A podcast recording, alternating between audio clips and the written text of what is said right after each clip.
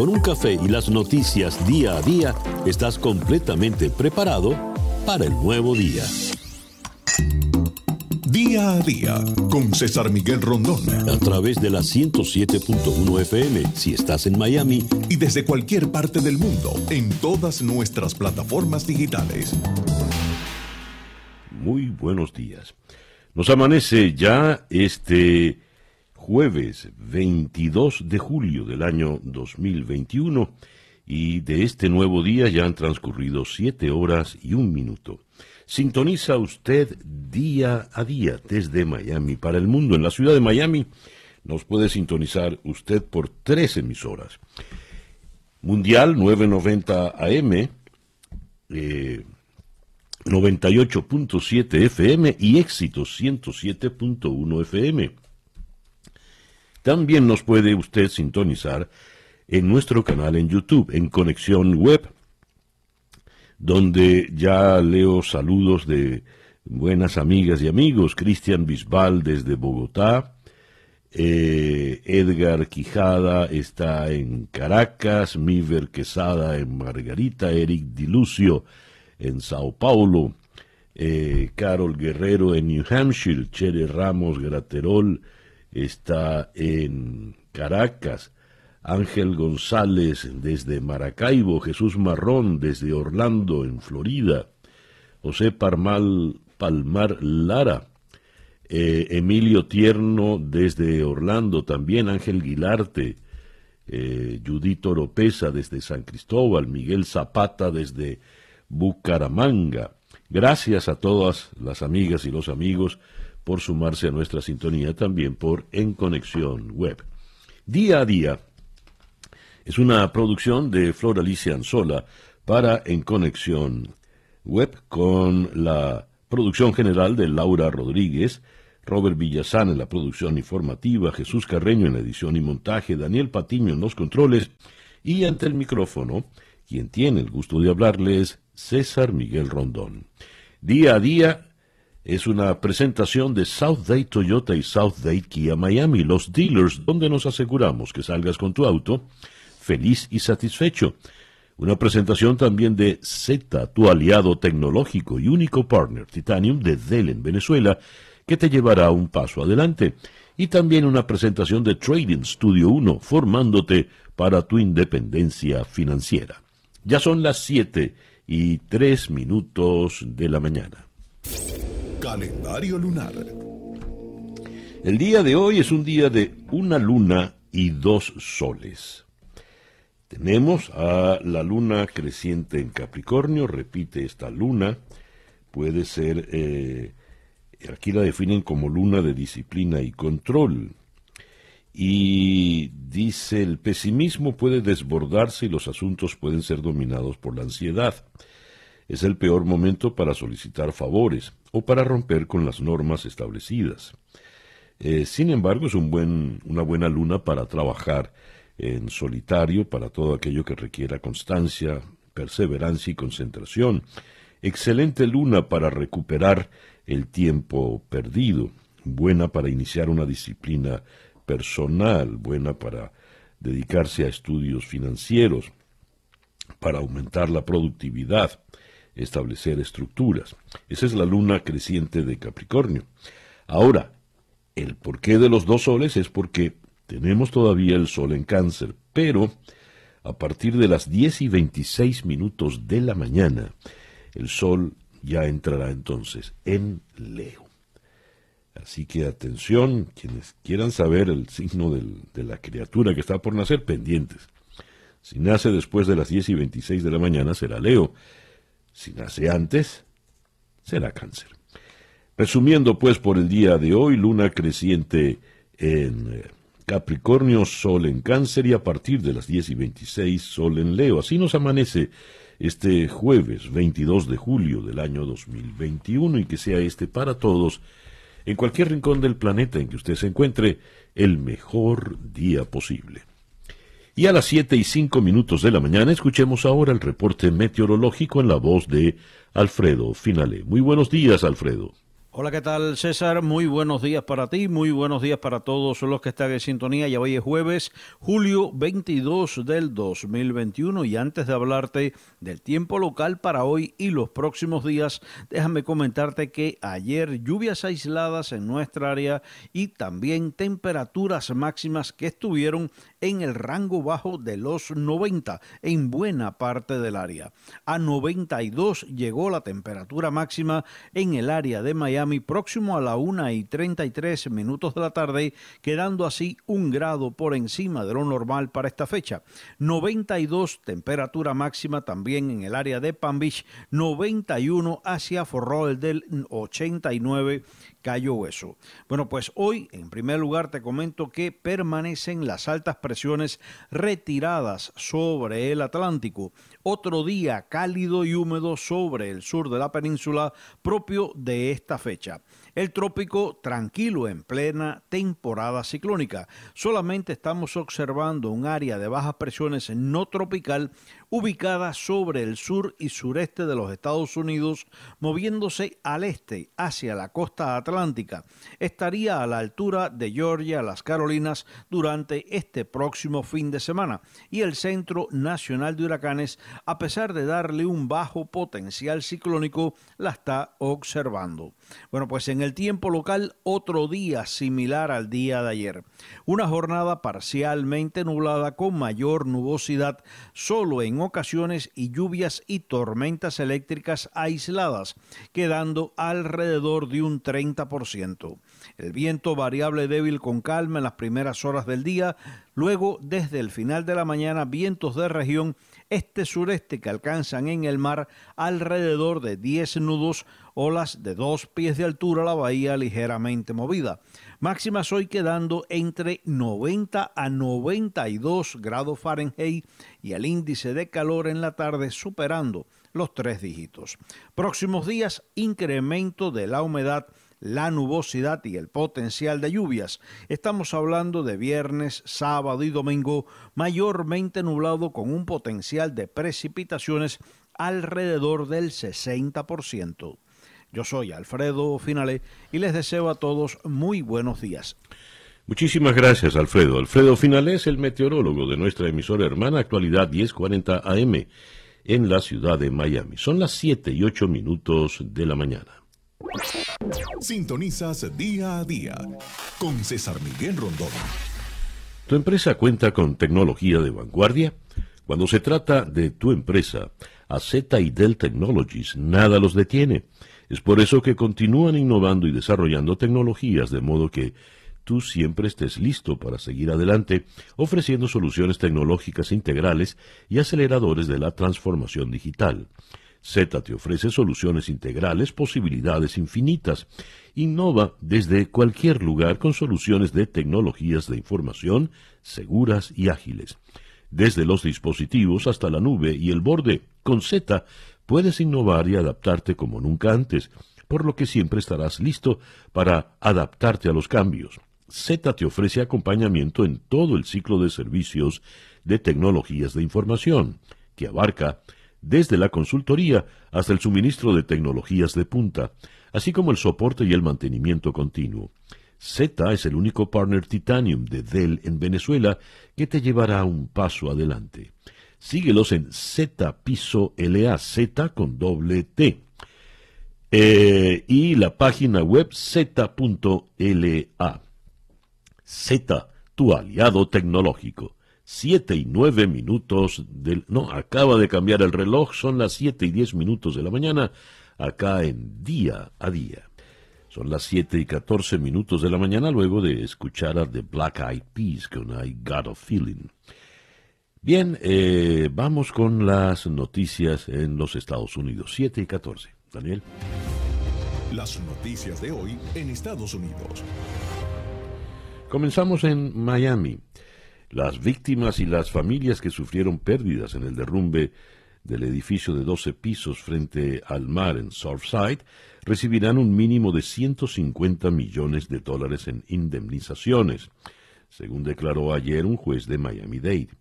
La cantidad estimada procede del desembolso del seguro de la torre de apartamentos Champlain Towers South y de la previsible venta de terreno donde se erigía el condominio de 12 plantas que se desplomó la madrugada del pasado 24 de junio, por causas que aún son materia de investigación federal, según dijo el juez Michael Hasman. El magistrado añadió que la indemnización incluye a los visitantes y a los inquilinos, no solo a los propietarios de condominios. Sus derechos serán protegidos, dijo el juez. Las autoridades informaron que ayer identificaron a una nueva víctima mortal, con lo que 96 de los 97 fallecidos han sido identificados. Eh, según la actualización más reciente de las autoridades de Miami-Dade, son ya 96 los cadáveres identificados con la correspondiente notificación a las familias, incluidos 95 cuerpos recuperados de entre los escombros y una mujer que falleció en el hospital. El último cadáver identificado corresponde a Anastasia Gromova, de 24 años, cuyo cuerpo fue extraído de los escombros el pasado domingo. Gromova, residente en Montreal, Canadá, había viajado a Miami para pasar unos días de vacaciones en Surfside, invitada por su amiga Michelle Pasos, antigua compañera de estudios en la Universidad de Montreal. Ambas fallecieron en el derrumbe del edificio. Eh, un total de 272 familias están recibiendo servicios a través del Centro de Asistencia Familiar. Entre las víctimas, además de estadounidenses, hay argentinos, cubanos, uruguayos, colombianos, chilenos, venezolanos, paraguayos e israelíes, entre otras nacionalidades.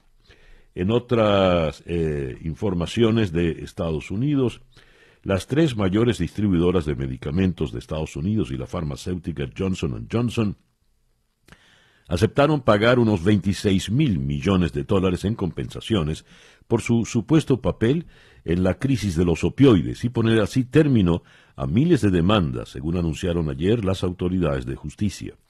El histórico acuerdo pondrá fin a unas 4.000 causas impulsadas por numerosos estados y ciudades del país contra las cuatro empresas y ofrecerá importantes fondos para apoyar a las comunidades más afectadas por la adicción y la sobredosis con este tipo de medicamentos. Johnson Johnson aceptó pagar 5 mil millones de dólares en nueve años y los tres distribuidores 21 mil millones en 18 años. Johnson Johnson, McKesson, Cardinal Health y AmeriSourceBergen no solo prendieron la mecha, sino que alimentaron el fuego de las adicciones a los opioides durante más de dos décadas. Hoy estamos haciendo responsables a estas empresas e inyectando decenas de miles de millones de dólares en comunidades de todo el país, dijo la fiscal general del estado de Nueva York, Leticia James. Eh, Kamala Harris se reúne con Dreamers para evaluar el impacto del fallo eh, de Texas contra el DACA. La vicepresidenta se reunirá este jueves con 11 miembros de organizaciones y beneficiarios de DACA para evaluar el impacto de la decisión de un juez de Texas que el pasado viernes suspendió la emisión de nuevos permisos para el programa de acción diferida para los llegados en la infancia, el conocido DACA.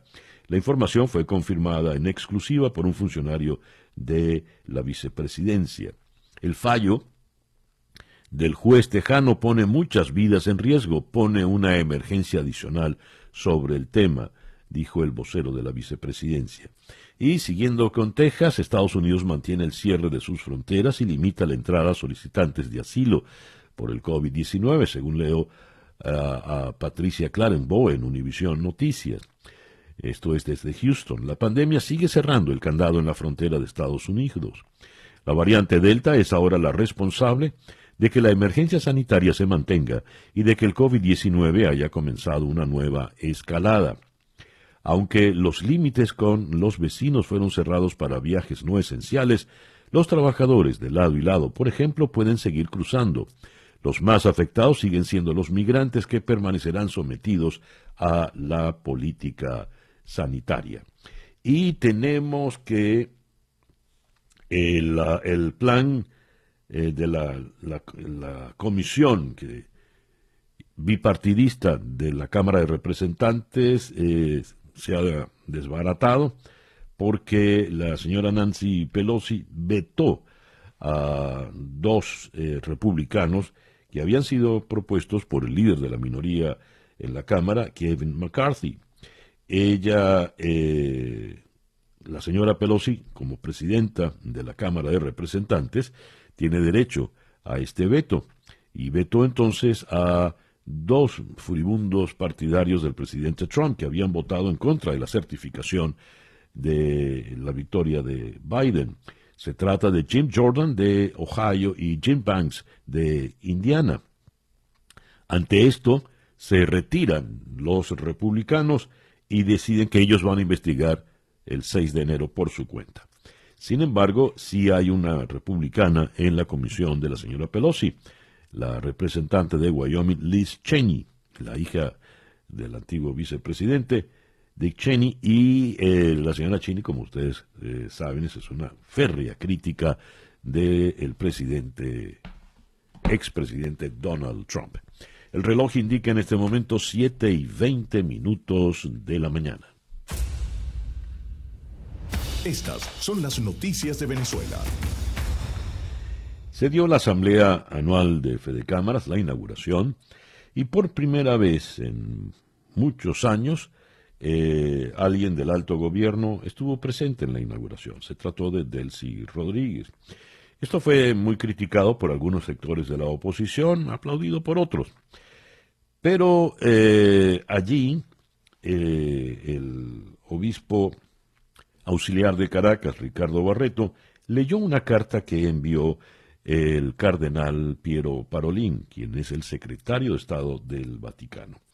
En esta carta, el cardenal Parolín, que conoce mucho Venezuela porque fue el nuncio apostólico eh, en nuestro país en tiempos de Hugo Chávez, eh, decía, hacía un llamado al diálogo eh, y a, que todos los sectores se sentasen a, a discutir dice en, algún parte, en alguna parte de la eh, carta, si una negociación como la señalada tiene éxito, será necesaria una gran generosidad y paciencia, pues la crisis actual no se resolverá inmediatamente, sino que serán necesarios múltiples esfuerzos y sacrificios. El, cardenal Parolín hacía un llamado eh, para una Venezuela más justa, democrática, productiva y emprendedora, en la que reine una verdadera justicia social.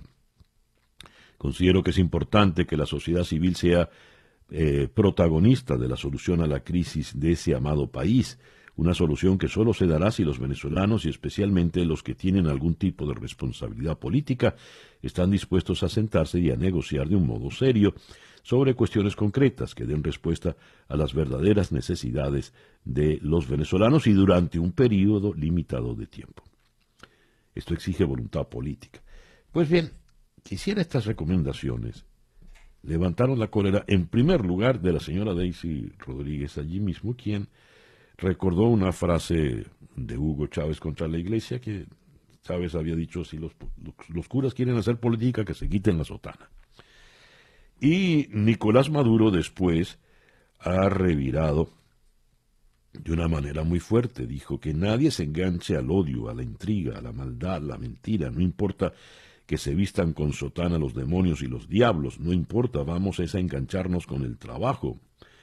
Cuando todo el mundo está hablando de producir, unirse por Venezuela, superar la crisis económica, generar riquezas, vino un cura y leyó una carta supuestamente de Pietro Parolín secretario de Estado del Vaticano, un compendio de odio, veneno, rencillas, casquillos, cinismo, una carta llena de desastre nacional.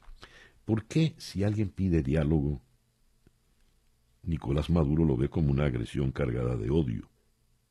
Bueno, eh, si la carta la leyó un obispo venezolano, la carta la mandó el cardenal Parolín. Eh, en otras informaciones, el Tribunal Constitucional de Cabo Verde rechazó suspender la extradición de Alex Saab a Estados Unidos. Los tres magistrados decidieron por unanimidad desestimar el recurso presentado por la defensa del testaferro del dictador venezolano Nicolás Maduro. Así que cada día está más cerca la extradición de eh, Alex Saab a Estados Unidos. Médicos Unidos de Venezuela denuncia la falta de vacunas Sputnik para las segundas dosis. Exigimos respuestas, basta de dilaciones. ¿Dónde están las segundas dosis de las vacunas Sputnik 5? Iniciaron un plan chucuto, incompleto de vacunación sin prever los esquemas completos. Una sola dosis no basta para lograr la protección, dijo la ONG en un comunicado. Eh, agua de coco de Estados Unidos, leche de Francia, melocotones de España o cerveza mexicana. Un supermercado en Caracas está repleto de productos importados cada día más presentes en los anaqueles de Venezuela, un país en crisis que exonera de impuestos a artículos extranjeros en una política que los gremios denuncian como competencia desleal. Tiziana Polesel, la presidenta de Consecomercio, comentó que existe una competencia desleal entre la importación y la producción nacional porque mientras no se cobra ese impuesto para que un producto sea comercializado en Venezuela, al fabricante nacional del mismo producto sí se le cobran todos los impuestos para importar los insumos que necesita para fabricar. ¿Por qué se da esa distorsión? ¿Por qué se da esa injusticia? En fin. En el día de ayer reportan fuerte bajón eléctrico en varios estados eh, del país el bajón afectó a varias zonas de Caracas y hubo eh, también afectación en más de 14 estados, Táchira, Trujillo, Portuguesa, Lara, Carabobo, Yaracuy, Mérida, Anzuategui, Falcón, Miranda, Aragua, Nueva Esparta y el estado Vargas. Y cierro con esta información que nos llega desde España. Eh, la jueza Esperanza Collazos suspendió la entrega de 34 millones de euros a la aerolínea Plus Ultra como parte del rescate aprobado por el gobierno. mientras la aerolínea y el gobierno no justifiquen el pago de esta cantidad, el juzgado acuerda suspender la entrega que estaba prevista para el 28 de este mes. Son las 7 y 27 minutos de la mañana. Escuchas día a día con César Miguel Rondón. Nuestra agenda de entrevistas en la mañana de hoy comenzará en Washington con Cameron Joseph de Vice News. Con él analizaremos eh, el, el desmoronamiento de la comisión bipartidista para investigar los sucesos del 6 de enero. Luego iremos a Madrid para conversar con Alexis Rodríguez de ABC ¿Cómo se gestó el plan de huida de Raúl Castro y los principales jerarcas cubanos rumbo a Sudáfrica? Esto está interesante. Después iremos a Bogotá para conversar con Marta Elvira Soto, la jefa de la unidad investigativa del tiempo, a propósito de la decisión del Tribunal Constitucional de Cabo Verde de negar la suspensión de la extradición a Alex Saab. Después iremos a Santiago de Chile para conversar con José María del Pino, Chile aprueba el matrimonio igualitario y la adopción para parejas del mismo sexo. Después iremos a Caracas para conversar con el padre Luis Ugalde, el sacerdote jesuita. Eh, con él abordaremos no solo eh, la, reacción desmesurada de Maduro y Rodríguez Delcy sobre la carta del cardenal Pedro Pietro Parolín, sino comentaremos con él un artículo muy interesante donde el padre Ugalde dice que él sí va a votar.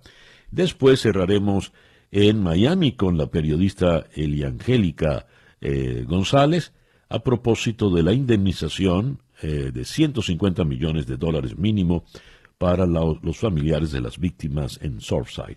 Esa nuestra agenda de entrevistas para el día de hoy jueves 22 de julio. Son las 7 y 29 minutos de la mañana. Día a día con César Miguel Rondón. No importa dónde estés en el sur de la Florida, los concesionarios South Dade están más cerca de ti. Si usted necesita hacer servicio a su automóvil y no quiere pasar horas en un dealer, pues South Dade Kia y South Dade Toyota le ofrecen un servicio magnífico. Llame al 786-259-6234, 786-259-6234 y haga la cita. Ellos buscan el automóvil donde usted esté y lo llevan para hacerle el mantenimiento. y al terminar se lo regresan, donde usted esté sin que tenga que moverse usted para nada. Y como es, si esto fuera poco, puede usted monitorear el servicio con un link que le ofrecen en el proceso. Ahorre tiempo y dinero con nuestros amigos de South Day Toyota y South Day Kia Miami. Le repito el número 786-259-6234. Eh, Síganos en, la red, en las redes en arroba South Day Kia y arroba South Day Toyota. Eh, recuerde usted que South Day Kia Miami, South Day Toyota son los dealers donde nos aseguramos que salgas con tu auto feliz y satisfecho. Siete y treinta minutos de la mañana, una pequeña pausa y ya regresamos con el editorial en Día a Día. Para estar completamente informado, antes de salir y que usted debe conocer. Día a Día, con César Miguel Rondón.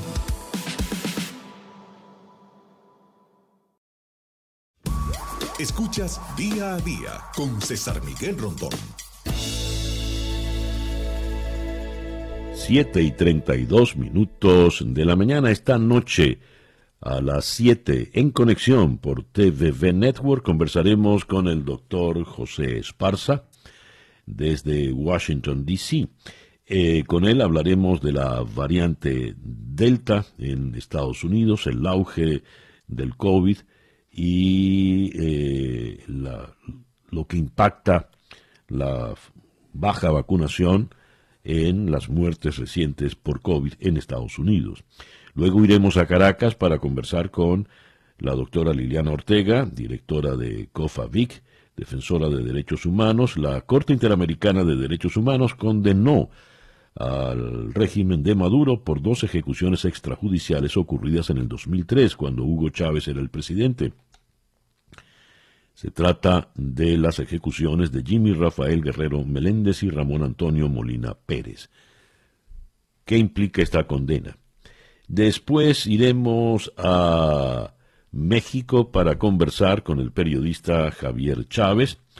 Eh, el próximo domingo primero de agosto eh, se hará la consulta popular que ha promovido eh, López Obrador, cuál será la pregunta que harán, qué viene detrás de todo esto. Y cerraremos en Caracas con Ricardo Estrada Cuevas, quien ha presentado un libro titulado El arepólogo sobre la arepa. Eso esta noche a las 7, hora del este, en TVV Network, eh, canal 427 de DirecTV, 654 de Comcast. Son las 7 y 33 minutos de la mañana. El editorial con César Miguel Rondón. El diario eh, El Mundo en Madrid, en primera página, titula, refiriéndose a los Juegos Olímpicos de Tokio, Los Juegos del Miedo para olvidar la pandemia. Y resulta que, como dice otro diario español, El País, también en primera página, la burbuja más universal, 11.000 deportistas de 205 países residen en la Villa Olímpica obligados a múltiples controles y restricciones. Pero los atletas están más preocupados por esquivar el COVID que por competir. Leo que eh, Tokio informó mm, casi 2.000 nuevos casos de COVID. Eh, el número de casos de COVID en Japón vinculados a los Juegos Olímpicos ha aumentado a 91, dijeron los organizadores en el día de hoy, jueves. jueves. Eh, nueve, nueve, de los 91 casos reportados son residentes de la Villa Olímpica, cinco de los cuales son atletas y cuatro son personal relacionado con los Juegos. En otras informaciones, tenemos que eh, el director del espectáculo de ceremonia de apertura es eh, despedido por comentarios antisemitas. Se burló del, holocausto. Se trata del comediante Kentaro Kobayashi. Eh, ridiculizó los dolorosos hechos de la historia en un comunicado a medida que se acerca la ceremonia, Nos disculpamos profundamente por las molestias y la preocupación causada a muchas personas interesadas. Eh, los ciudadanos de Tokio y la gente de Tokio se leen el comunicado donde lo despiden, más no nos dicen qué fue lo que dijo sobre el holocausto. Eh, hemos leído quejas de los atletas venezolanos, sobre todo el equipo de natación. Al parecer no tienen ni siquiera una piscina, una pileta donde entrenar por fallas en el equipo organizador del Comité Olímpico Venezolano. Y Nicolás Maduro denuncia que el bloqueo financiero de Venezuela le impide, impide pagarla, transmitir los Juegos Olímpicos. Por favor. La ceremonia de apertura de Tokio 2020 está programada para el viernes a las 8 de la noche en Tokio, pero se reducirá en comparación con las versiones anteriores, solo asistirán 950 personas, según dijeron los organizadores. Son unos Juegos Olímpicos realmente atípicos, muy peculiares. Para empezar, son Juegos Olímpicos retrasados, debieron ocurrir el año pasado. Y eh, como bien titula El Mundo de Madrid, son los Juegos del Miedo para olvidar la pandemia, pero la pandemia encima no permite que haya realmente un olvido. Eh, tras la retirada de Bolt y Phelps, la gimnasta americana Simone Biles será la gran estrella en, eh, en, estos Juegos. El mundo necesita ahora más que nunca una celebración de esperanza, dijo el director general de la Organización Mundial de la Salud, Tedros Adhanom Ghebreyesus, en un discurso en Tokio antes de los Juegos. Las celebraciones pueden ser más silenciosas este año, pero el mensaje de esperanza es aún más importante.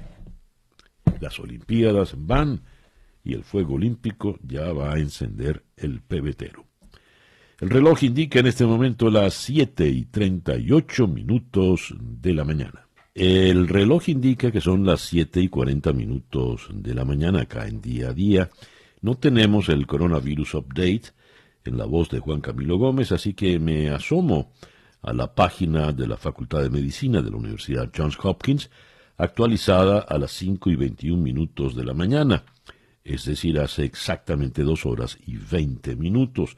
Aquí se nos informa de 4.128.058 muertes en el mundo, de las cuales 609.862 eh, han ocurrido en Estados Unidos, seguido de Brasil con 545.604, seguido de la India con 418.987. Y ya se han impartido en el mundo 3.718.108.373 vacunas, según la página actualizada de la Universidad Johns Hopkins a las 5 y 21 minutos de la mañana del día de hoy cuando son las 7 y 42 minutos en día a día. Noticias de Cuba. En Diario de Cuba la represión se endurece para impedir la marcha de las madres de los detenidos por el 11 de julio. Las activistas Marta Dela Tamayo y Osvaldo Navarro son detenidos cuando pretendían asistir a la manifestación. Con un fuerte despliegue policial en zonas céntricas de La Habana, la detención de activistas y amenazas contra periodistas independientes enfrentó el régimen eh, la mañana de ayer la convocatoria a una manifestación de madres de las decenas de jóvenes detenidos eh, tras el estallido del 11 de julio. Angelo Troya, uno de los realizadores de Patria y Vida, condenado a un año de prisión en un juicio sumario. El joven fotógrafo y cineasta será trasladado en breve a la prisión de Valle Grande, dijo su hermano en declaraciones. El exilio en Miami no cede en sus protestas y planea una flotilla a Cuba para el día de mañana viernes. La Guardia Costera no ha aprobado permisos para el viaje ni escoltará a las embarcaciones, pero la institución indica que el grupo es libre de ir siempre y cuando no cruce a territorio cubano. Eh, la policía cubana acusa a Tania Bruguera de querer derrocar al gobierno. La artista fue sometida a 11 horas de interrogatorio por la instructora del caso Hamlet La Bastida. Y eh, tenemos acá que en Cuba El ministro de Exteriores, Bruno Rodríguez, denunció que Estados Unidos ejerce brutales presiones sobre gobiernos de un grupo de estados de la OEA para que se sumen a una declaración posicionándose en contra del gobierno cubano. Y en eh, catorce y medio, el portal de Joanny Sánchez, tenemos que, eh, a ver, eh, dice este personaje, no, aquí lo que tenemos es los reporteros de la hora de Cuba liberados bajo medida cautelar, activistas denuncian largos arrestos domiciliarios tras las protestas, y en el diario de Cuba, eh, ¿por qué Díaz Canela ha dejado de gritar patria o muerte? Se preguntan en un artículo eh, de opinión. Y Silvio Rodríguez, el mismo que dijo que no ha visto manifestaciones, pide amnistía para los cubanos que no fueron violentos, detenidos tras las protestas. Hay que ser arrastrado, la verdad. El reloj indica en este momento las 7 y 44 minutos de la mañana. Noticias de Latinoamérica. La viuda del presidente Moïse Martín, eh, asesinado hace dos semanas, recibió las condolencias de parte de varios políticos en una ceremonia con aforo limitado en Puerto Príncipe. La primera dama asistió a una misa en los jardines del Panteón Nacional, donde el gobierno ha instalado un memorial en honor a Moïse, acompañada de sus hijos, vestida de luto y con el brazo en cabestrillo por las heridas que sufrió en el ataque en el que murió su esposo. Y el representante interino de Haití ante la Organización de Estados Americanos, OEA, Boshit Edmond, aseguró que el gobierno del nuevo primer ministro haitiano, Ariel Henry, tiene como tarea principal emprender consultas con miras a celebrar elecciones lo más posible este año. Edmond hizo el anuncio durante una sesión virtual del organismo interamericano con sede en Washington, al que informó sobre la situación en la nación caribeña tras el magnicidio del presidente Moïse. Lima. El presidente electo de Perú, Pedro Castillo, pisó por primera vez el Palacio de Gobierno de Lima para reunirse con el actual presidente interino, Francisco Sagasti, e iniciar el traspaso de poderes con miras al 28 de julio, día del Bicentenario Nacional, en que asumirá la jefatura del Estado. En este encuentro, ambos han conversado sobre el proceso de transferencia y temas de interés nacional, así como ha estado presente la vicepresidenta electa, Dina Boluarte. Previamente, Castillo también ha mantenido un encuentro con el Contralor, Nelson Schack, para tratar los puntos generales sobre el proceso de transferencia eh, del cargo. El proyecto de ley que legaliza el matrimonio entre personas del mismo sexo en Chile ha pasado el primer cortafuegos en el Senado en una sesión extraordinaria. Los legisladores han dado luz verde a la iniciativa que permite además la adopción en parejas homosexuales. El texto fue aprobado en la Cámara Alta con 28 votos a favor, 14 en contra y ninguna abstención. El sorpresivo proyecto del presidente Sebastián Piñera que entró con urgencia a trámite, deberá someterse a votación en la Cámara de Diputados antes de entrar en vigor. El gobierno espera hacerlo antes de que finalice esta administración, que termina en marzo del año 2002. Siete y cuarenta y siete minutos de la mañana, Capicúa acá en día a día. La información del mundo día a día. Bruselas la Comisión Europea ha rechazado el órdago del gobierno de Boris Johnson que ha amenazado con suspender unilateralmente los acuerdos del Brexit que afectan a Irlanda del Norte si Bruselas no se aviene a renegociar lo pactado sobre esa isla. Bruselas ha tardado poco más de una hora en descartar cualquier renegociación del protocolo sobre Irlanda del Norte pactado con Londres en el marco del acuerdo del Brexit. El Ejecutivo Comunitario ha recordado en un comunicado que aquel acuerdo fue aceptado y firmado a finales de 2019 por Johnson y su negociador jefe David Frost, las dos personas que ahora firman el documento de Downing Street que considera inviable el protocolo. Budapest. El primer ministro húngaro Viktor Orbán ha anunciado que convocará un referéndum sobre la polémica ley anti-LGTBI, que ha sido objeto de numerosas críticas por discriminar y estigmatizar al colectivo.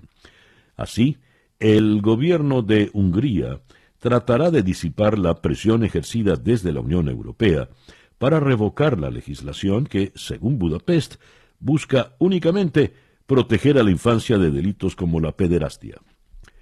Madrid.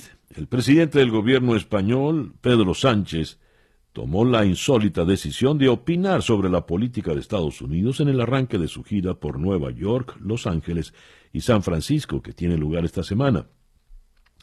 Antes de verse con empresarios e inversores, Sánchez se hizo entrevistar en el programa matutino de la cadena de televisión por cable MSNBC y se deshizo en halagos al actual inquilino de la Casa Blanca, Joe Biden, y fue muy duro en sus críticas a su predecesor, Donald Trump.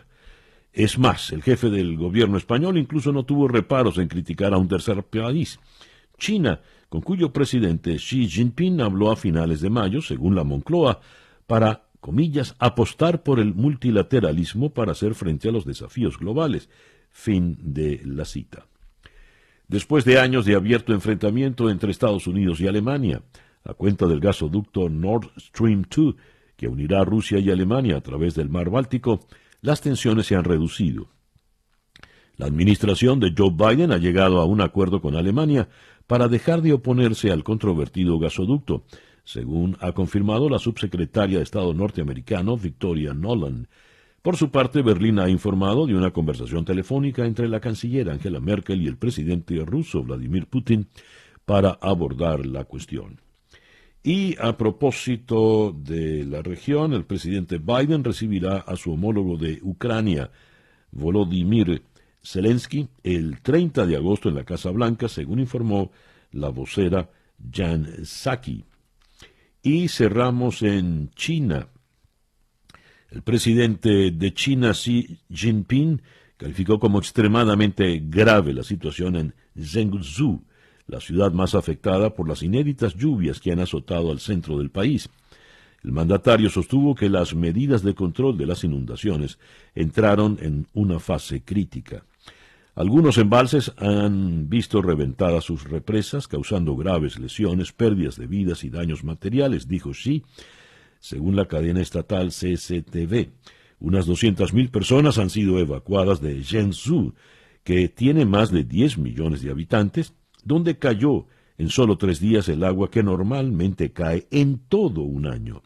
Se trata de las precipitaciones más fuertes que han golpeado la región desde que se registran los datos hace 60 años.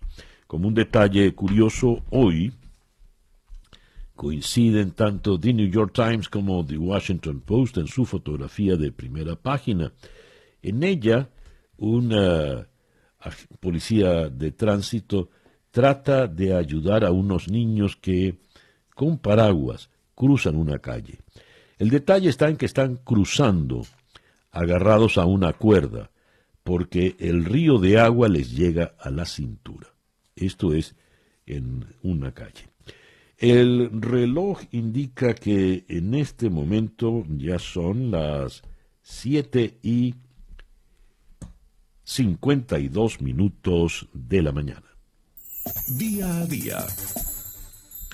Bien, comenzamos nuestra ronda de entrevistas en la ciudad de Washington, donde en la línea telefónica está el periodista, reportero político de Vice News, Cameron Joseph. Cameron, good morning. Thank you very much for being with us today. Good morning. Uh, as I read in uh, your article, Pelosi rejects two big lie Republicans from Capitol Riot Committee. Uh, who are they and why she rejected them? Eh, le comento a Cameron Joseph eh, de su artículo donde titula la señora Pelosi rechaza a dos de la gran mentira, dos republicanos de la gran mentira del comité que habrá de investigar la revuelta en el Capitolio el 6 de enero. Le pregunto a Cameron quiénes son ellos y por qué los ha rechazado. Cameron, please. So basically, what happened was we have to take a step back. Originally, there was a bipartisan agreement on a committee to investigate what happened on January 6th. And after reaching that commitment, Kevin McCarthy and Mitch McConnell, the Republican leaders in the House and Senate, decided that they weren't going to do it and decided to block that effort. And so, in response to that, uh, Nancy Pelosi and the House Democrats decided to create a committee that was set up more to their liking, that would have more Democrats on it, and appointed their members, as well as Liz Cheney, a Republican member who used to be a leader in the House and lost her leadership position because she continued to criticize Donald Trump.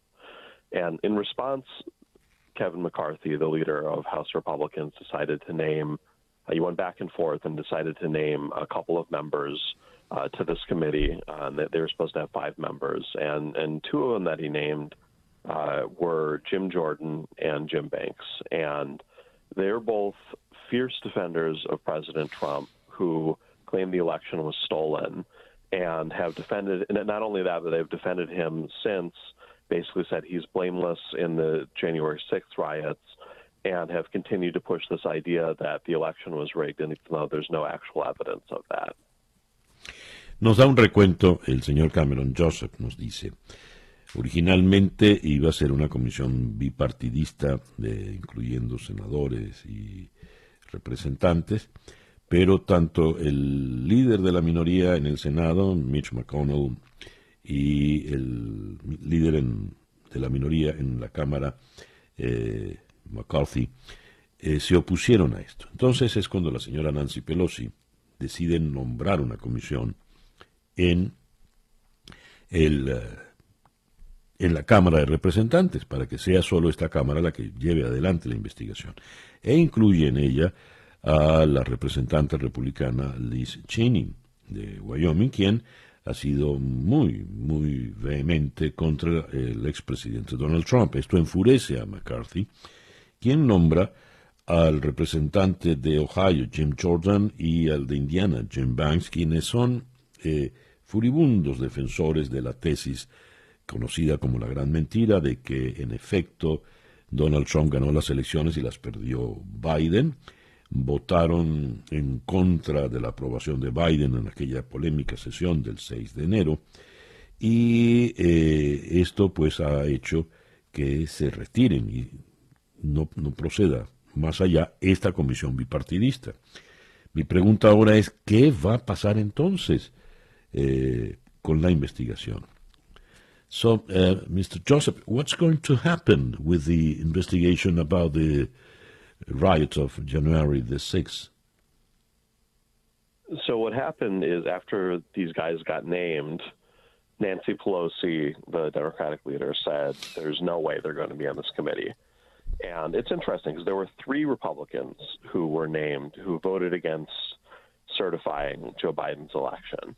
And Nancy Pelosi only rejected two of them. She said no to Jim Jordan and Jim Banks, but she said it was okay uh, to put Troy Nels, who's a Texas congressman, on who voted against certification, but he hasn't been as loud about uh, backing mm-hmm. Trump. He hasn't been uh, as forceful about pushing uh, the the false claims that Trump has been backing. Uh, but Kevin McCarthy basically said the, the Republican leader said, "We're not going to participate. Then we're done. We're walking away. We're going to do our own investigation." So basically, Republicans uh, months ago had already killed uh, this bipartisan effort. This is kind of the backup plan from Democrats. It was always going to be more partisan, and Republicans are now saying that they're not going to participate. So Liz Cheney will be there, but no other Republicans are going to be involved as long as far as we can tell right now.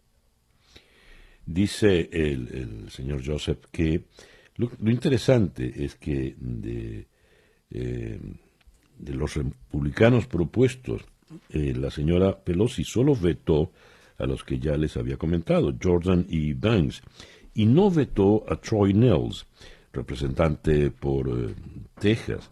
De manera tal de que Kevin McCarthy dice, bueno, si me quitaron a estos dos, no voy a participar en la investigación y el comité continuará entonces solo con la señora Cheney. Eh, Troy Nels estará también en la investigación. Eh, Mr. Joseph, Troy Nels will be in the committee or not?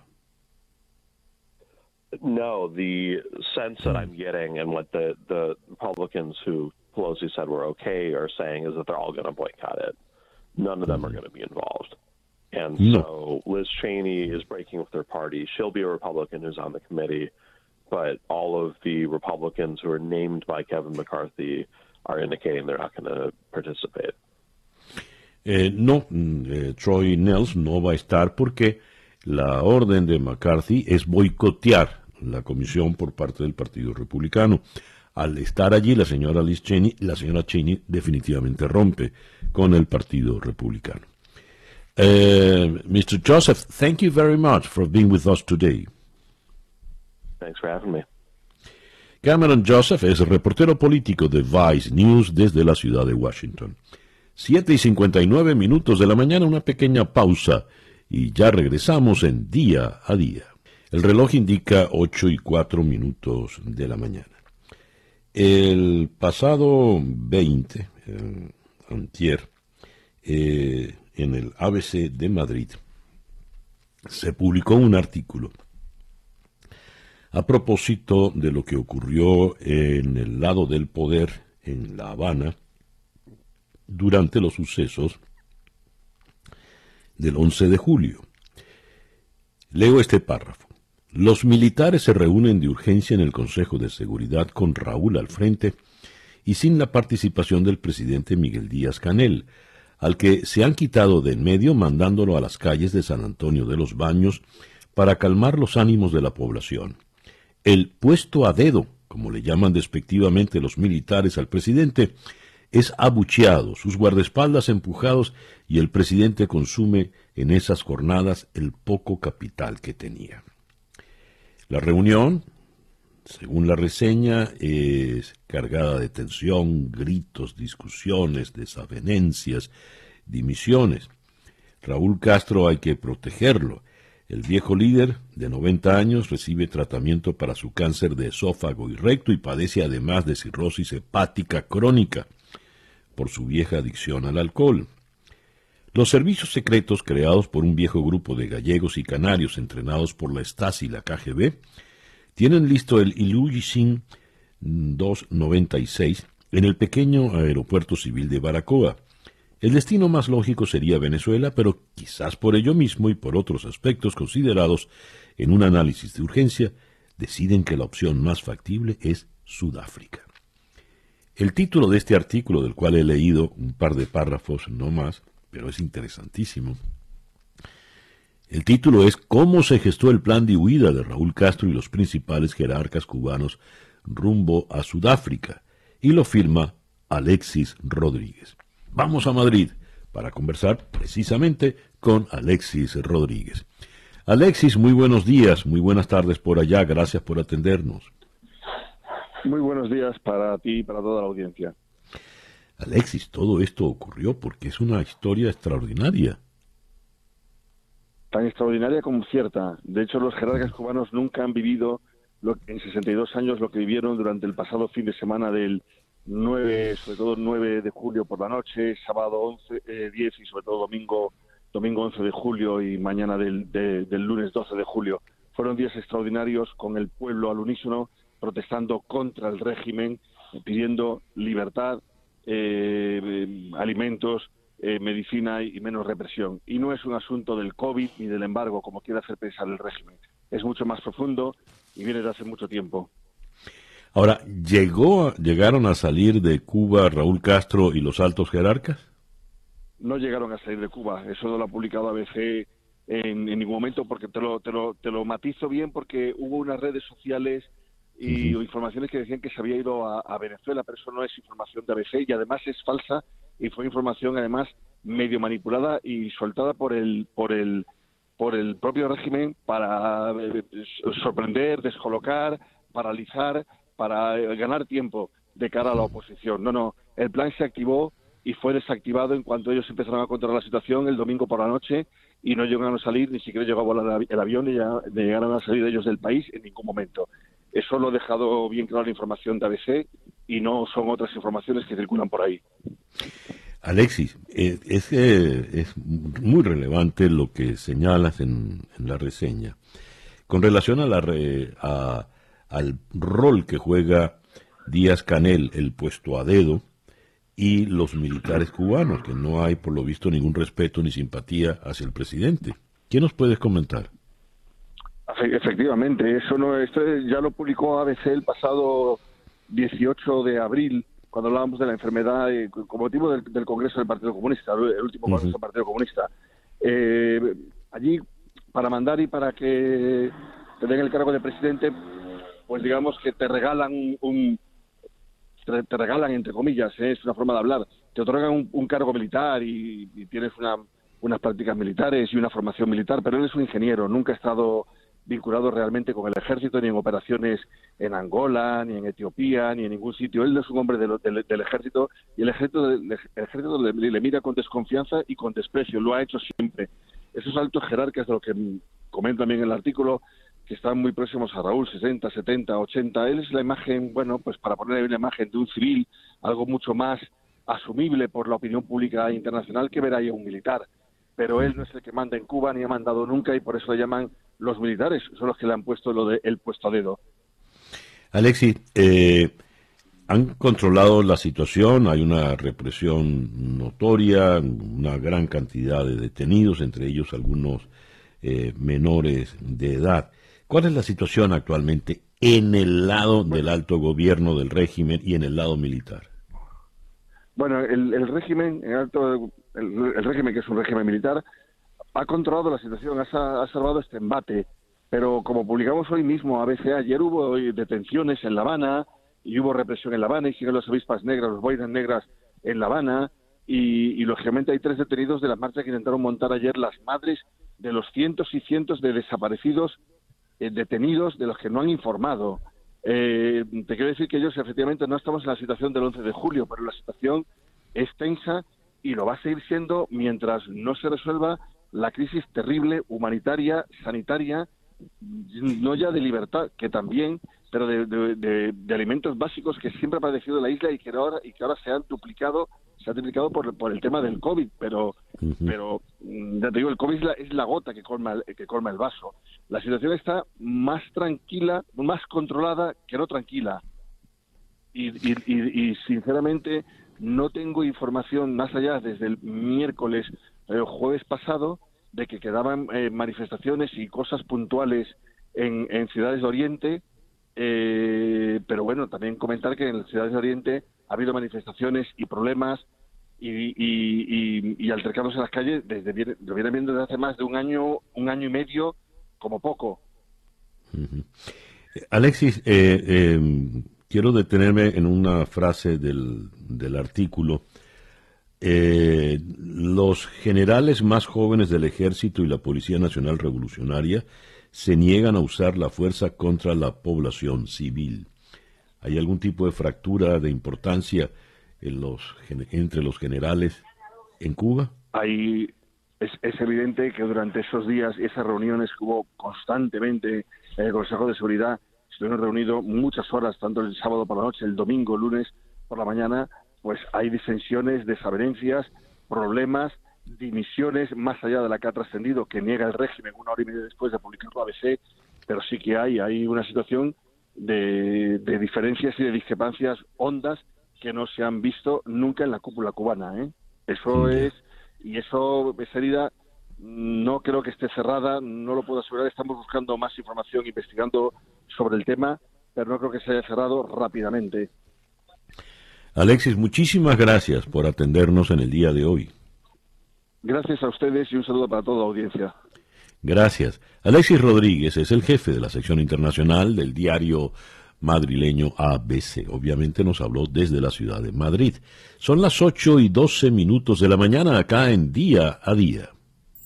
Día a Día. Y de Madrid vamos ahora a la ciudad de Bogotá, donde en la línea telefónica está Marta Elvira Soto la jefa de la unidad investigativa del diario El Tiempo. Marta Elvira, muchísimas gracias por atendernos en la mañana de hoy. César Miguel, para mí es un placer siempre hablar contigo. Gracias. El Tribunal Constitucional de Cabo Verde rechazó suspender la extradición de Alex Saab a Estados Unidos. ¿Qué implica esto, Marta Elvira? San Miguel, si tú te fijas, eh, la decisión está fechada el 29 de junio de, pues, del mes pasado, pero se conoce eh, solamente hace dos días que el propio Tribunal Constitucional le envía la decisión a, mm, a los abogados del Estado.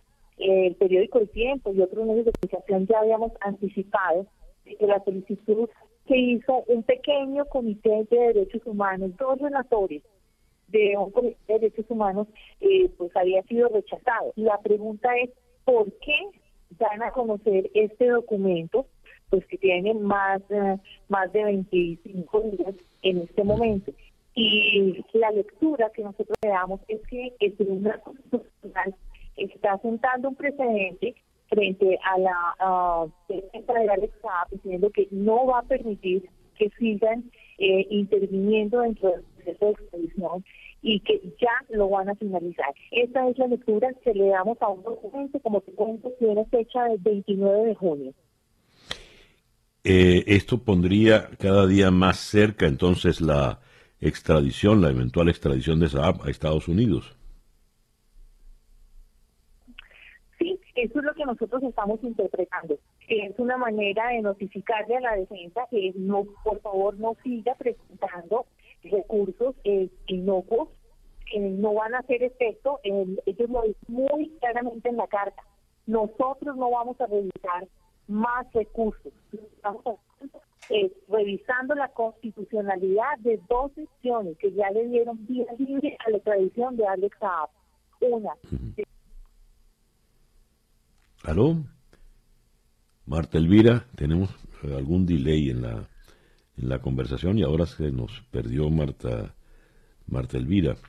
Marta Elvira, Marta Elvira Soto es la eh, jefa de la unidad investigativa del diario El Tiempo en Bogotá, que le ha hecho una larga y constante cobertura al caso de Alex Saab desde que fue eh, detenido hace ya más de un año en Cabo Verde.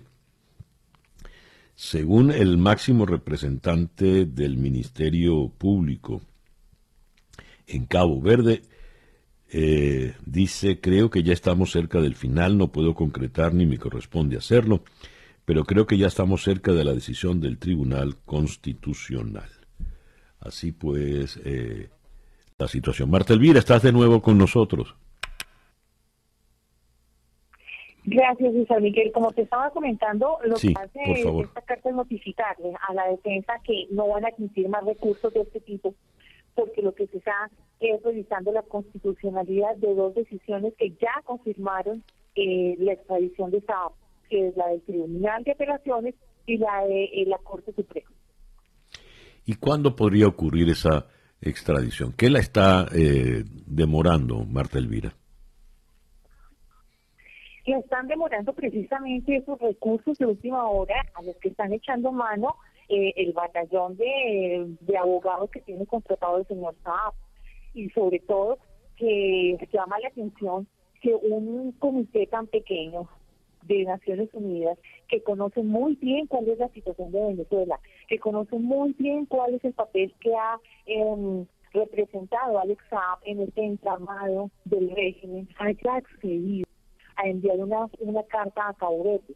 Entonces yo creo que esto ya es un ultimátum diciendo, ya agotamos todo, hemos admitido absolutamente todos los recursos y yo creo que ya están preparados para una decisión final. Nosotros creíamos que la demora podría estar relacionada con algún tipo de negociación en torno a SAP, pero nos dicen en fuentes federales que no hay ningún tipo de negociación y que solamente están esperando que la Corte Constitucional, que había estado eh, callada, que había estado prudente, se pronuncie. Y creo que esto es el tapete rojo para anunciar la decisión. Ya. Marta Elvira, muchísimas gracias por atendernos en esta mañana. César Miguel, a ustedes por llamarnos. Muchas gracias. Marta Elvira Soto, como les decía, es la jefa de la unidad investigativa del diario El Tiempo. Nos habló desde la ciudad de Bogotá. 8 y 17 minutos de la mañana acá en Día a Día. 8 y 22 minutos de la mañana. Eh, la noticia con la que abríamos la información sobre Estados Unidos en el día de hoy tiene que ver con la orden de un juez en Florida de compensar con una inicial mínima de 150 millones de dólares a los eh, familiares de las víctimas en el colapso del edificio en Surfside. En la línea telefónica está la periodista de Univisión, Eli Angélica González. Eli Angélica, buenos días, gracias por atendernos. Buenos días para ti, César, gracias a ti. A ver, mínima, una inicial mínima de 150 millones de dólares. Eh, a ver, ¿cuántas familias se benefician de esta cantidad? ¿Cómo se reparte la cantidad? ¿Y cuáles son los pasos ahora?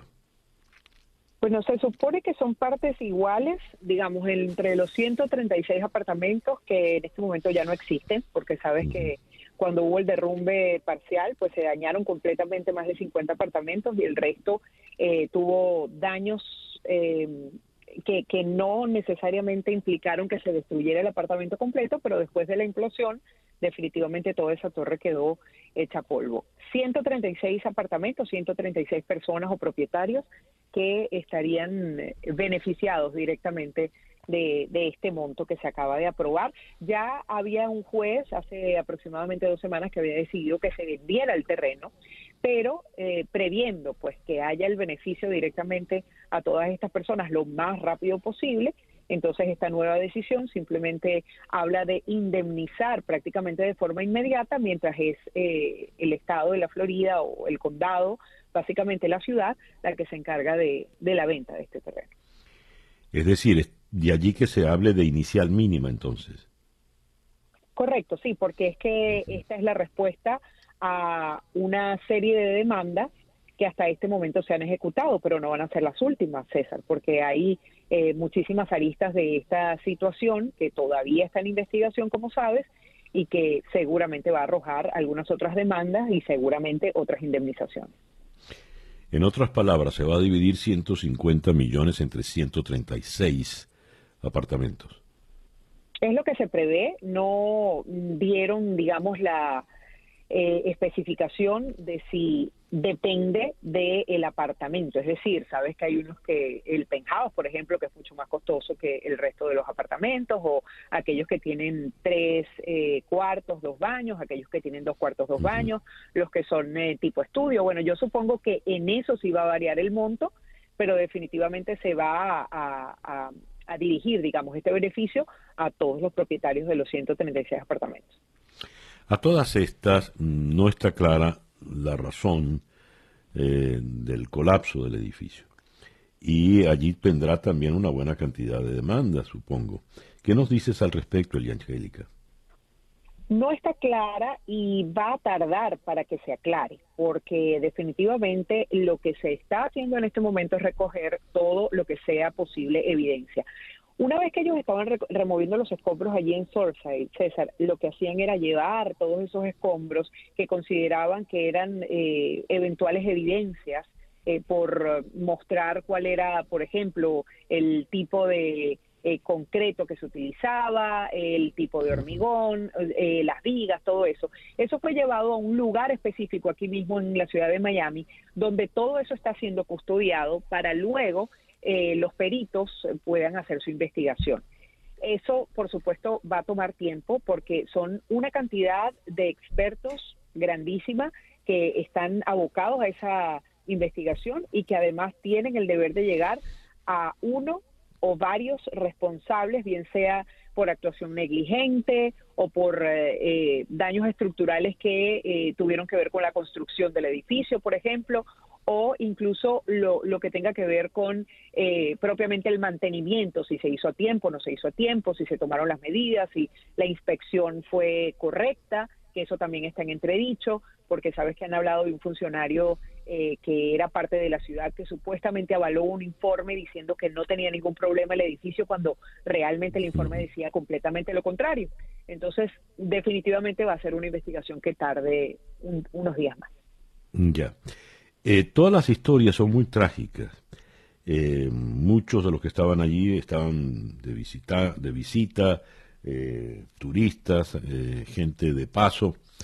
Y el último caso mm, identificado es una canadiense, Anastasia Gromova, de apenas 24 años, que vino fue de visita con una, a verse con una amiga y fallecieron las dos.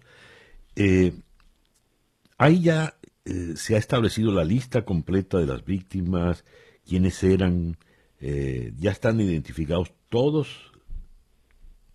No están identificados todos. Eh, hay una lista en este momento de personas recuperadas que alcanza las 97.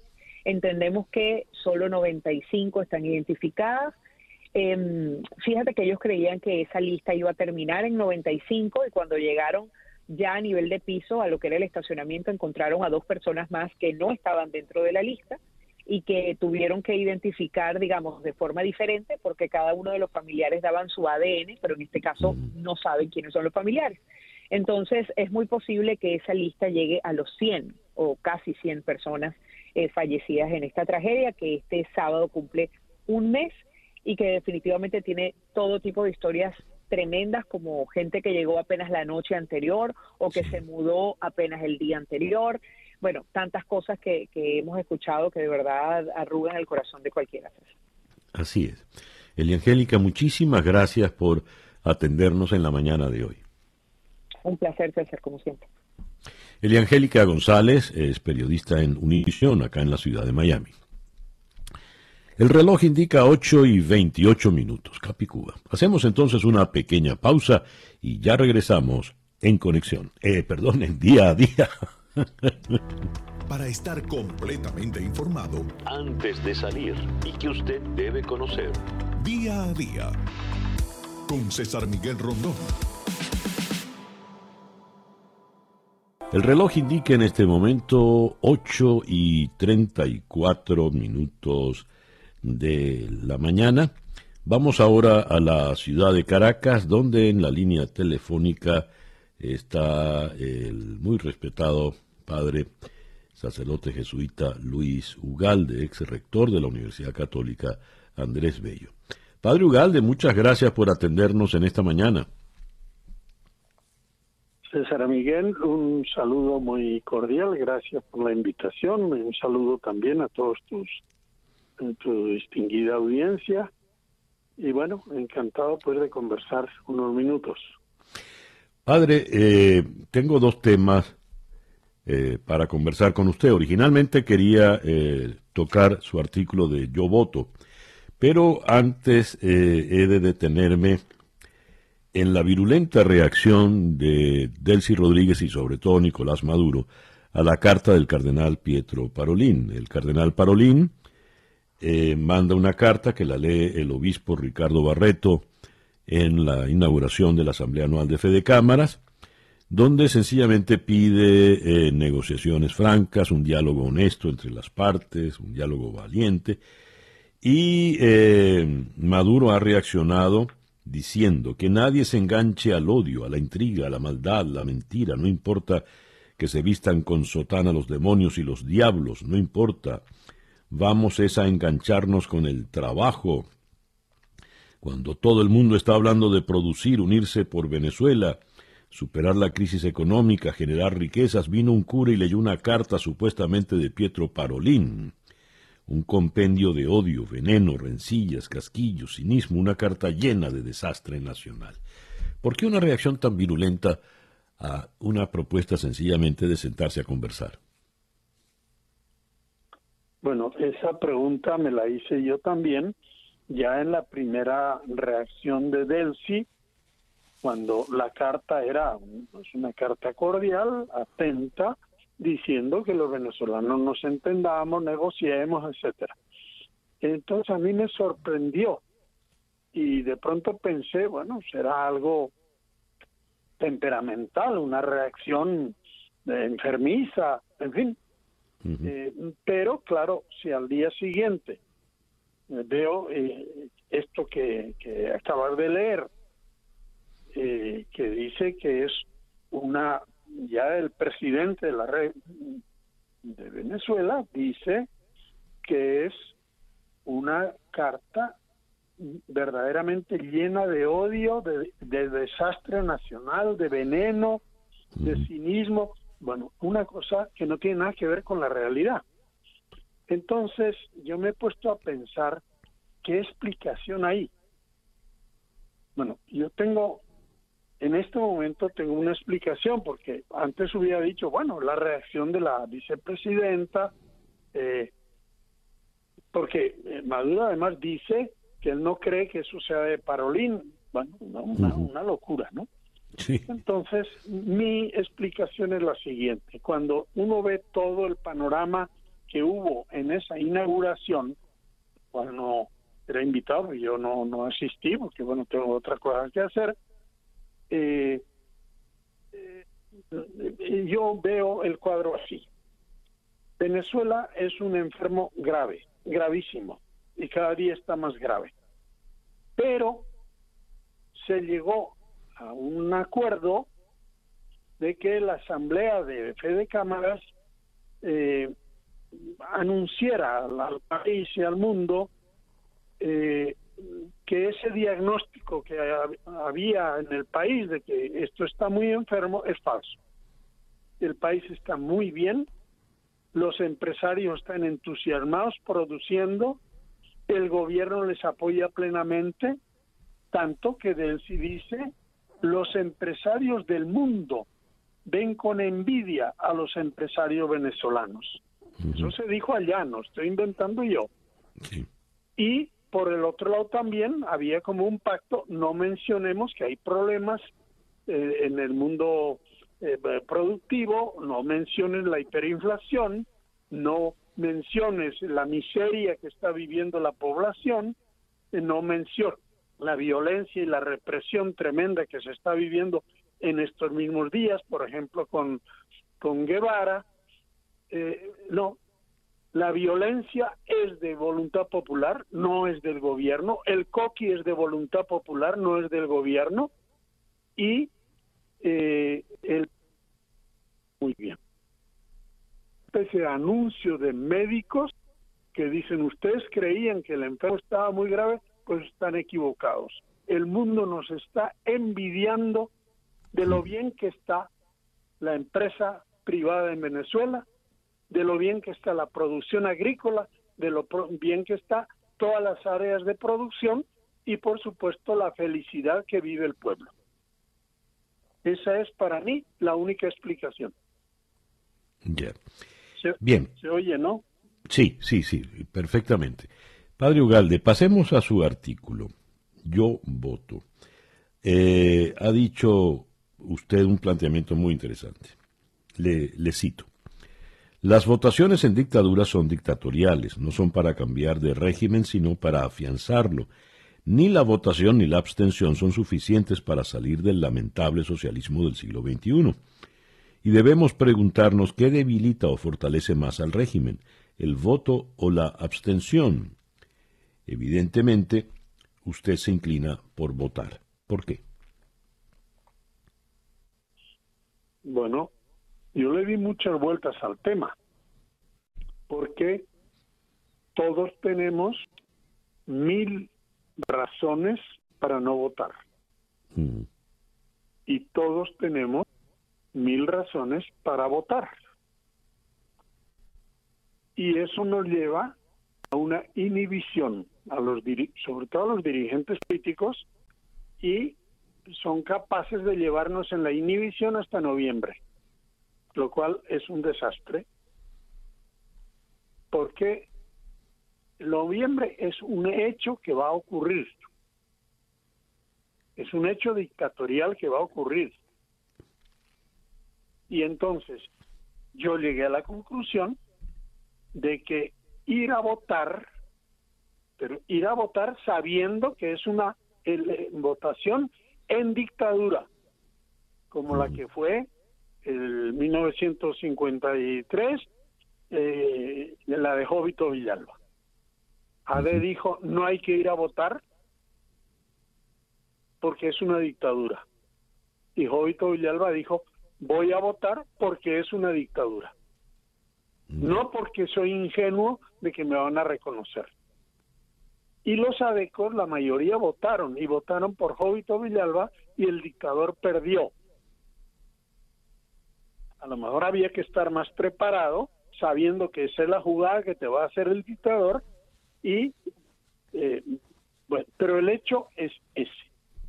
Entonces, en este momento en que se está con la mesa de negociación el mundo, es decir, el mundo democrático, Estados Unidos y eh, Europa también, están diciendo, bueno, hay que volver a la Constitución, eso significa hay que volver a, a las elecciones, incluidas las presidenciales, las parlamentarias, entonces hay que ver el paso que se va a dar en noviembre, queramos o no, esas elecciones, esas votaciones están ahí. Entonces, eh, si nosotros decimos, no, como es una dictadura, yo no participo, punto. Entonces tengo 10 millones de opositores o 12 o los que usted quiera que digan eso. Bueno, usted no votó, el señor se legitimó, usted no movió nada. En este momento la oposición está desmantelada. Acaban de meter a Voluntad Popular a, a a preso, que es el dirigente principal que tiene en el país, inventando un cuento que no se lo cree ni el que la inventó. Y entonces, entonces eh, digamos, lo más lógico es que el, el país se inhiba o haga un acto de desesperación, una protesta. Yo digo, no, convirtamos en protesta la votación, pero una protesta mm, pacífica, usted va a las urnas y vota, no con ingenuidad. A lo mejor usted está en el Estado Bolívar, usted tiene que saber que ya antes le quitaron el triunfo a Andrés y es muy difícil que la zona minera y con todas las cosas que allá están haciendo le den el triunfo a, a la oposición.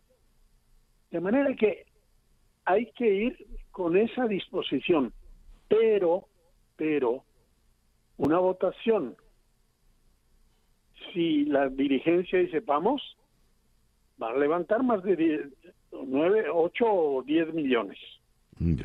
Entonces, el país de un país resignado pasa a un país movilizado, porque para votar hay que ir a las urnas, para votar hay que hacer eh, en los meses anteriores a nivel local hay que hacer un trabajo, hay que poner los testigos, hay que cuestionar eh, la discriminación que le están haciendo en los medios de comunicación.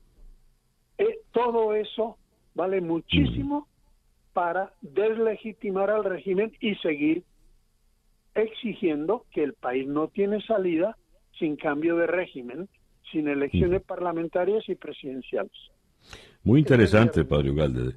Muy interesante, ¿verdad? Le agradezco mucho su intervención en, en la mañana de hoy y volveremos sobre estos temas. Claro que sí. Sí. Nada más para terminar. Sí, cómo no, adelante. Yo como no tengo nada que perder, me pareció una irresponsabilidad que yo no escribiera, porque bueno, todos eh, tenemos que cuidarnos, pero alguien tiene que decir de frente que no se le puede dejar todo pista libre a la dictadura. Muchas gracias. Gracias a usted, padre. El padre Luis Ugalde eh, sacerdote jesuita, fue el rector de la Universidad Católica Andrés Bello durante varios años. Nos habló desde Caracas. Son las 8 y 46 minutos de la mañana acá en Día a Día. Día a Día con César Miguel Rondón. Y vamos ahora hasta Santiago de Chile, donde en la línea telefónica tenemos al periodista José María del Pino. José María, muy buenos días, gracias por atendernos. Hola César Miguel, muy buenos días, un saludo grande desde Santiago.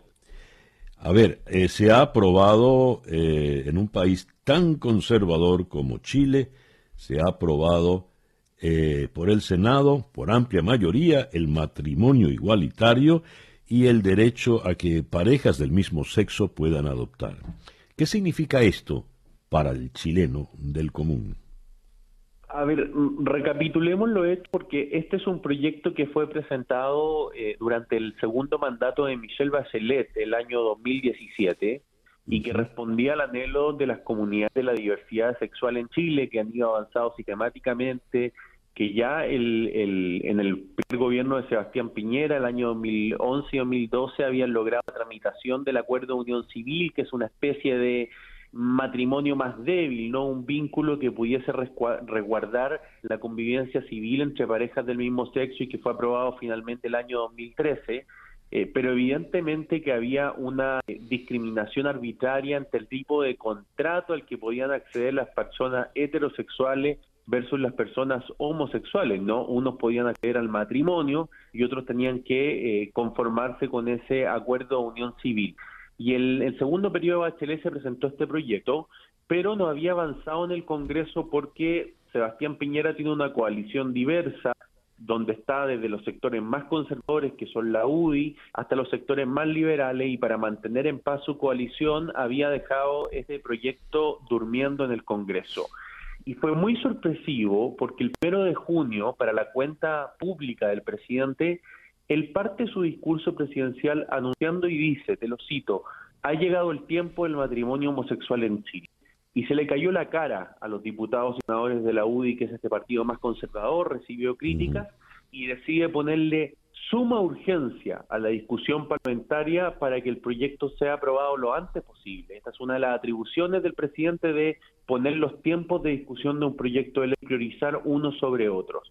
Y ayer lo que hemos visto es que ya en su primer trámite el Senado, por 28 votos a favor en particular, 29 en general, ha resuelto eh, aprobar este proyecto y ahora debe pasar a segundo trámite en la Cámara de Diputados, pero hay que destacar, eh, también mostrando un poco cómo ha cambiado este país que era tan conservador, recordemos que hasta el año, eh, hasta los principios de los 2000 en Chile no se podían divorciar las personas, En los años 90 aún existían hijos naturales y no naturales, habían dos tipos de hijos. Eh, hay votos de derecha que ayer dieron eh, aprobación a este proyecto de matrimonio igualitario en Renovación Nacional y en Evópoli, que son los partidos más, comillas, liberales dentro de la coalición de gobierno. Interesantísimo.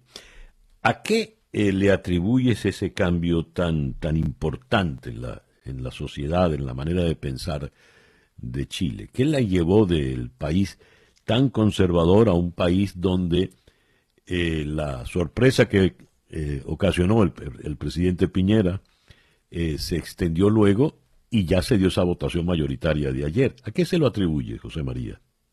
A ver, hay dos temas. Lo primero tiene que ver con la digitalización y la horizontalidad que ha generado la comunicación a nivel mundial, ¿no? Eh, Chile es un país que se ha insertado mucho más y que evidentemente tiene una conexión con lo que va ocurriendo en los países de Occidente. Eh, permitido articular a los movimientos sociales, a la agrupación de la sociedad civil detrás de causa y el activismo se ha vuelto mucho más fuerte y la capacidad de persuasión que tiene el activismo sobre el resto de la sociedad evidentemente que ha ganado espacio. Hoy en día en Chile, por ejemplo, para la marcha Orgullo Gay, es una de las marchas más multitudinarias que hay en el país año a año. Estamos hablando que acuden más de 200.000 personas al centro de Santiago que es algo que hace 10, 15 años en Chile era impensado. Antes eran grupos minoritarios que recorrían ese día y hoy en día hay muchos heterosexuales, por ejemplo, que participan. O sea, hay un cambio cultural producto de las comunicaciones. Pero también es importante, yo creo, señalar que eh, el peso de la Iglesia Católica en la sociedad chilena tiene eh, un, un, efecto fundamental. El descrédito del conservadurismo en la Iglesia Católica, producto de las sistemáticas situaciones de abuso sobre menores, de abuso de conciencia sobre feligrese que la hizo perder espacio en la discusión pública, César Miguel, también ha permitido el avance a ideas más liberales y una desafección con la fe católica que hoy en día la tiene apenas usando el 55-60% de feligrese en Chile, cuando hace 10, hace 15, 20 años atrás, más del 90% de los chilenos se reconocen católicos. Ya, muy interesante realmente. José María, muchas gracias por estos minutos en el programa de hoy. Un abrazo, César Miguel, que estés bien. Igualmente. José María del Pino es periodista desde Santiago de Chile. 8 y 52 minutos de la mañana. Día a día con César Miguel Rondón. Esta tarde a las 7 horas del este, en conexión por TVV Network, tendremos al doctor José Esparza desde Washington para hablar de la variante Delta y el repunte del coronavirus en Estados Unidos. En Caracas conversaremos con Liliana Ortega, defensora de derechos humanos, a propósito de la condena de la Corte Interamericana de Derechos Humanos contra el Estado venezolano por eh, el asesinato, la ejecución extrajudicial de Jimmy Rafael Guerrero Meléndez y Ramón Antonio Molina Pérez. Luego iremos a Ciudad de México para conversar con el periodista Javier Chávez a propósito de la gran pregunta de la consulta popular en México para el próximo primero de agosto y cerraremos de nuevo en Caracas con Ricardo Estrada Cuevas, autor del libro Arepólogo. Eso esta noche a las 7 en conexión por TVV Network, canal 427 de DirecTV y 654 de Comcast, 7 hora del este. 8 y 53 minutos de la mañana. Día a día es una producción de Floralicia Anzola para En Conexión Web, con Laura Rodríguez en la producción general, Robert Villazán en la producción informativa, Jesús Carreño en la edición y montaje, Daniel Patiño en los controles y ante el micrófono, quien tuvo el gusto de hablarles, César Miguel Rondón.